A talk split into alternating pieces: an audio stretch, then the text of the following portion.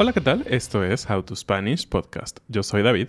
Yo soy Ana. En este episodio vamos a hablar sobre discursos y discursos famosos. How to Spanish podcast is designed to help Spanish students improve their listening and vocabulary skills, and it's made possible thanks to our Patreon community. By joining the community, you can access the vocabulary guide and interactive transcript, bonus episodes, and monthly activities to practice your Spanish. If you would like to join the experience, go to patreon.com slash howtospanishpodcast. A lo largo de nuestra vida, todos tenemos que hablar en público y a veces eso es algo un poco atemorizante, ¿no?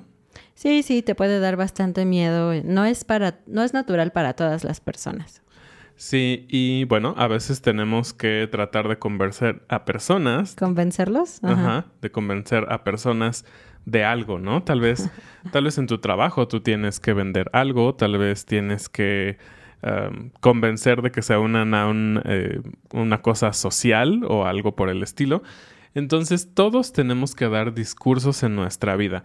Ah, yo me acuerdo cuando estaba en la universidad, tuve una materia que hablaba sobre esto, sobre eh, cómo expresarte mejor, porque asumían que en algún momento en tu vida laboral ibas a tener que presentarte ante una audiencia o tal vez hablar ante un grupo de empresarios o algo así. Y la verdad es que en ese momento yo dije, qué desperdicio de clase. O sea, si yo estoy estudiando finanzas, ¿esto para qué me va a servir? Pero la verdad es que después, conforme pasó la carrera, vi que sí servía, ¿no? Y que sí era algo importante, porque no todos tenemos facilidad de palabra. A mí me encanta hablar en público, la verdad es que sí me pongo nerviosa, pero me gusta mucho dar discursos. Entonces, yo hubiera disfrutado mucho esa clase. Y bueno, eh, pues sí, todos tenemos que dar discursos, pero la verdad es que no todos somos buenos, como decíamos, no todos tenemos esa chispa que tienen todos estos oradores. Y bueno, ¿qué se necesita para dar un buen discurso? ¿Te lo has preguntado? Sí, sobre todo en esta época donde las TED Talks son muy populares. Súper famosas. Eh, muchas veces me he preguntado, ¿qué, ¿qué hace la diferencia entre un discurso memorable como el de Winston Churchill o el de Martin Luther King o cualquier otra persona que simplemente pasa al olvido? Bueno, pues realmente el punto es que no importa lo geniales o correctas o inspiradoras que sean tus ideas, si no las puedes eh, transmitir de una manera clara y de una manera que deje un impacto en una persona, pues se va a perder tu idea, ¿no? Entonces encontramos 10 reglas de un profesor eh, de la MIT que escribió eh, para ayudarnos a dar mejores discursos, que no tiene que ser un discurso como el de Winston Churchill sobre la guerra y eso, pero puede ser simplemente contar algo que es importante para ti, que quieres que cree un impacto en tus amigos, en tu pareja, etcétera. Y bueno, lo primero es, eh, la primera regla que él da o el primer eh, consejo es ofrecer algo que dé una promesa de valor, que dé cierto poder, ¿no? A quien te escucha. Sí, simplemente tienes que ser claro en decirle al, al público por qué les estás diciendo lo que les estás diciendo, cómo, cómo va a tener un impacto en ellos, por qué ellos tienen que escucharlo. No es nada más como, tengo una gran idea y te la voy a decir. No, hay algo, alguna parte, algún papel que tú como oyente vas a jugar y por eso tienes que escucharme.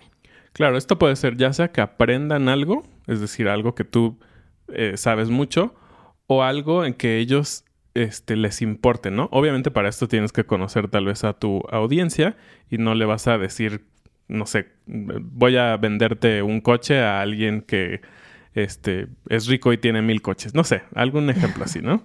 Bueno, ¿cuál es el número dos? El siguiente punto no es muy intuitivo, de hecho parece ser contrario a lo que te deberían de decir, porque es repetir lo que estás diciendo varias veces.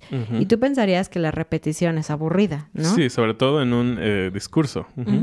Pero de hecho sabemos que la gente no siempre está poniendo atención todo el tiempo que estás hablando. Y cuando tienes un público de más de cinco personas, unos van a poner atención en un momento y otros en otro momento. Así que... Y otros van a estar viendo su celular. Exactamente. Entonces tienes que volver a tu punto principal al menos tres veces durante tu discurso.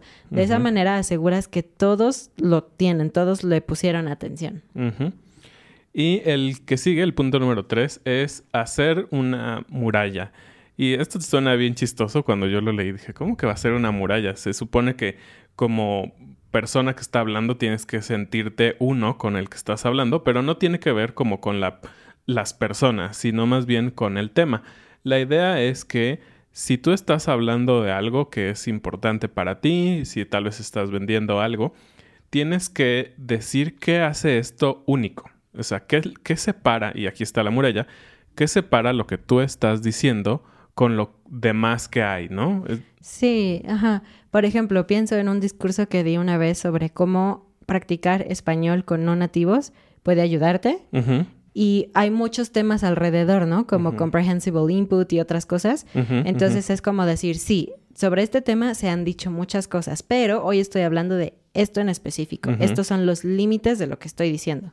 Exacto. Y obviamente eso tiene que empujar eh, este punto importante que dijimos y que pues una vez más lo estás como repitiendo, ¿no? Bueno, y ahora el punto número cuatro es usar eh, puntuación verbal. Suena muy extraño, pero realmente es dar un resumen de lo que has estado diciendo hasta el momento. Entonces empiezas a hablar tu introducción, tu primer punto, haces una pausa y haces una recapitulación cortita de la introducción y el primer punto. Bueno, ya vimos que esto y esto y esto. Ahora vamos a seguir con tal. Y eso lo que hace es permitir que la gente pueda recordar todos los puntos de mejor manera. Ajá. Y qué interesante, usaste la expresión con tal. ¿Es una sola palabra? ¿Son dos palabras? ¿Qué es eso? Explícanos a, nuestros oyentes de español. Ok, son dos palabras, con tal. De hecho, la palabra que te quiero explicar es tal. Tal eh, se usa como para decir esa cosa. Es una sola palabra que significa esa cosa cuando no estás hablando de algo específico, como ahorita que estoy dando un ejemplo de un discurso falso, pues no estoy diciéndote qué es lo que estoy, qué punto estoy diciendo. Entonces, tal solamente implica una parte del discurso. Una cosa abstracta, ¿no? Una cosa abstracta. Entonces, ya vimos esto y esto, ahora vamos a seguir con tal y tal y tal. Exacto. De hecho, eso es muy interesante. Seguramente si ves videos o conferencias justo de, de, personas nativas, es muy probable que utilicen tal, tal y tal. Y tú te vas a quedar como, ¿qué? Entonces creo que es un detalle bastante útil en tu aprendizaje de español. Un poco avanzado. Sí, pero ahora sí, avancemos. El punto número cinco es eh, preguntar, eh, hacer preguntas. Eh, esto también tiene que ver con mantener a tu audiencia enganchada. La realidad es que todos sabemos que tenemos bien poquito tiempo en que estamos atentos, ¿no? Necesitas que una plática sea fresca, que sea tal vez chistosa, que te haga pensar, no nada más que estés escuchando todo el tiempo y digas que aburrido. Entonces, hacer preguntas es una manera de que, pues, traes la mente de las personas que están escuchando a que reflexionen en eso y tal vez, eh, si es una audiencia no muy grande, inclusive pueden responder esa pregunta, ¿no? A ver, una, una pausa. Sin regresar el video, escribe cuáles han sido los puntos que ya mencionamos hasta este momento. A ver si pusiste Ya los perdimos. ok, vamos con la número 6, que es elegir un tiempo correcto y un lugar adecuado. Obviamente, si tu idea es muy importante, no vas a darle el discurso a tus hijos o tu pareja o lo que sea a las 11 de la noche cuando todo el mundo lo que quiere hacer es dormir. Pero en temas de... Ah, perdón, justo lo que yo iba a decir. Creo que este de todos se me hace el más difícil, ¿no? Porque muchas veces quieres hablar o sale la oportunidad de hablar y no estás como en ese tiempo y espacio planeado, ¿no? Como, o inclusive si necesitas dar una conferencia, y el lugar te lo asignan, pues ¿qué vas a hacer, no? Claro, pero si está en tu poder, intenta que sea un lugar bien brillante para que la gente no se duerma y en un momento en donde la gente no tenga ni sueño ni hambre. Uf, eso suena difícil a veces, ¿no? Sí. se dice que la media mañana es el mejor momento, ¿no? Entonces, tiene sentido, creo es cuando nosotros grabamos, por ejemplo. Exactamente. Vamos con la número 7. La número 7 tiene que ver con ayudas visuales muchos de nosotros eh, no podemos solo escuchar, necesitamos ver y eso es un motivo por el cual muchos de ustedes ven el video en YouTube, ¿no? Y por eso también grabamos YouTube y podcast para que tengas todas las opciones. La número 8 es informar, pero no solo informar, sino también inspirar. Es importante que en tu discurso haya algún punto de acción que puedas compartirle a, a tu audiencia. ¿Qué pueden hacer ellos para cambiar la situación, para tomar ventaja de esta información que le estás dando, etcétera? Tal, tal y tal. Muy bien. Ah, y el número nueve es muy interesante. Eh, es importante dar hechos y dar números. Y a mí me encantan los números. Pero la realidad, a menos que estés en una presentación exclusiva de números, los números pueden ser aterradores, ¿no? abrumadores. Y abrumadores. Entonces, cuando estás dando un montón de números a una audiencia, digamos, general, va a haber gente que va a decir, yo ya me perdí en mil, ¿no? Y tú estás hablando de millones y no sé qué. Y entonces tienes que tener cuidado. Los números se quedan en la mente, pero las historias se quedan en el corazón. Eso suena bien romántico, pero es real. La verdad es que cuando tratas de persuadir a alguien, va a ser más fácil que digas una historia y que esa historia muestre transformación, ¿no? Que es lo que mucha gente busca. Y por último, la conclusión. Eh, dirigirte correctamente a tu audiencia. Es es real que si dijiste datos interesantes o historias chistosas, la gente va a recordar lo que dijiste, pero puede ser más memorable si la gente recuerda cómo los hiciste sentir. Entonces, debes de ayudarlos a sentirse importantes también para este tema. Es un poco como lo que dijimos, si les dices ¿Qué pueden hacer ellos para contribuir o cambiar o transformar este tema? Ellos se sienten parte de, ya no es nada más como te estoy oyendo a ti, sino estamos hablando de esto juntos. Y bueno, ahora sí vamos a avanzar con eh, un poquito de estos discursos. Eh, y algo interesante que dice esta persona del MIT es que todos estos grandes discursos de la historia tienen varias cosas en común y creo que es algo que puedes, eh, a lo que puedes aspirar cuando estás preparando un discurso. Uno, es que son auténticos. No, no vas a dar algo en lo que no crees, ¿no? Eh, por lo tanto, el, personaje que habla tiene que creer en su mensaje, ¿no? Eh, es como parte esencial de su ser. También depende mucho del tono, la manera en que lo dices. Obviamente a nadie le gusta a alguien que habla todo el tiempo igual y aburrido, entonces tienes que tener estas pausas que decíamos, regresar y tener énfasis, hacer preguntas, ¿no? Pero lo más importante es que puedas tener algo de emoción hacia tu audiencia, ¿no? Como decíamos, esas historias o esas emociones son las que se quedan más que el montón de datos que puedes dar. Algunos de estos discursos más famosos de la historia pueden ser un poco polémicos, no es el punto de ahorita, sino simplemente son discursos que se han quedado en la mente de la gente. Empezamos con uno muy moderno, que es el de Greta Thunberg. Ella eh, dio este discurso en Polonia en el 2018. Ella es una activista medioambiental muy joven, ella es de Suecia y eh, se enfoca en los temas de calentamiento global. Entonces, en este discurso, pues ella era bastante joven y aún así le dijo a la gente que los adultos le están dejando una gran carga a los niños por no tomar decisiones que cuiden el medio ambiente y por simplemente permitir que las industrias y la gente se siga enriqueciendo sin considerar lo que podría pasar con el calentamiento global. Entonces fue como un niño regañando a adultos y por eso fue como muy memorable. Sí, y bueno, vamos con otro de los súper memorables. Este es de Winston Churchill. Y bueno, esto ocurrió durante la Segunda Guerra Mundial en 1940.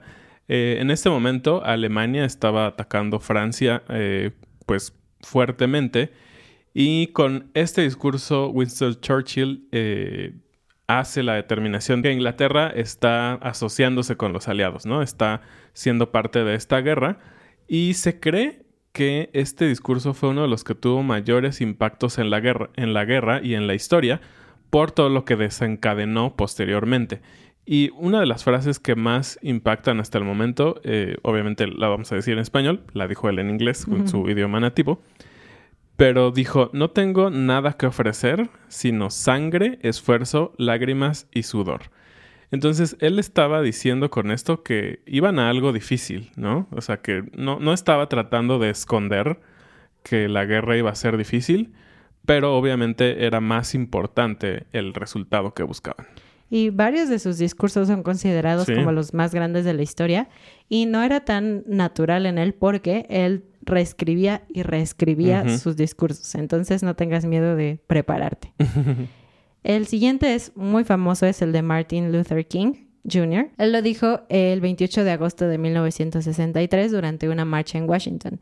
Y obviamente hablaba de que anhelaba que blancos y negros pudieran coexistir en armonía. Y él dijo, una de las frases que dijo fue, tengo un sueño, un solo sueño, seguir soñando. Soñar con la libertad, soñar con la justicia, soñar con la igualdad y ojalá ya no tuviera necesidad de soñarlas. Esto es tan famoso que si dices tengo un sueño, casi todos saben que estás hablando de este discurso. Y hasta ahorita estos tienen en común, estas frases que retomamos de estos discursos, que son bastante emocionales, ¿no?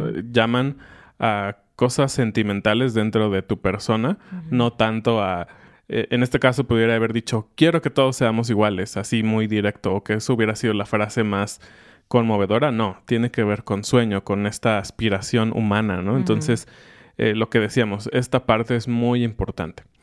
Eh, el siguiente es un discurso también, digamos, de la era moderna. y estamos hablando de Steve Jobs, este famoso empresario, el creador de Apple, eh, bastante emblemático y a la vez carismático y todo un personaje. Y este lo dijo en un discurso de graduación en una universidad y es bastante impactante también emocionalmente.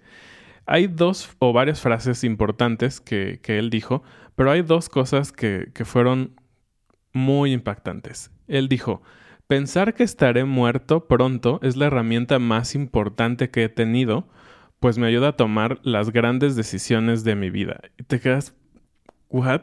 O sea, ¿cómo? ¿Cómo, cómo puedes asumir que la muerte te ayuda a tomar buenas decisiones? Es muy fuerte, ¿no? Sí. Y la siguiente es un poco parecida, dice, casi todo. Las expectativas externas, todo el orgullo, todo el miedo a hacer el ridículo o fracasar, desaparece de cara a la muerte y queda lo que realmente es importante es como si él supiera que iba a morir joven, entre comillas. Entonces, es como si él supiera que iba a morir joven y, que esto cambió toda la manera en de ver su vida, ¿no? Fue, no sé, es bastante impactante. Pero es cierto, si piensas que todos vamos a morir algún día, pues qué importa hacer el ridículo o intentar y fracasar, ¿no? claro. Ok. Y para el siguiente voy a hablar de un mexicano, porque también los mexicanos decimos buenos discursos, aunque no lo creas. Este fue dicho por Benito Juárez. Él es conocido como el benemérito de las Américas. Él fue un, mexicano que llegó a ser presidente y fue el primer presidente de origen indígena, si no me equivoco, ¿no? Entonces... El primero y único. sí, el primero y único. Entonces, fue un personaje muy importante para México. Si tienes tiempo, lee sobre él. Y lo que él dijo es, entre los individuos como entre las naciones, el respeto al derecho ajeno es la paz. Entonces, básicamente dice, si no te estás metiendo con las cosas y los derechos de otras personas, no va a haber ningún conflicto. Y esto ocurrió en una etapa importante de la historia de México. Rápido te cuento, acuérdate, cuando hablamos de Maximiliano, ve y checa ese episodio que creo que es buenísimo como parte de la historia de México. Fue cuando él regresó a la Ciudad de México porque lo habían exiliado como presidente. Entonces dio este manifiesto o este discurso, ¿no? Y, y fue una manera como muy elegante y políticamente correcto de decir, ok, terminamos con el imperio francés, pero lo que queremos es respeto. Realmente no queríamos una guerra ni nada. Y vámonos con el último. Y este es muy interesante porque es dentro de una película. Y la verdad que sí, yo me acuerdo cuando vi esta película, sí es muy emotiva esta parte. Y estamos hablando del discurso de William Wallace en la película Corazón Valiente en 1995.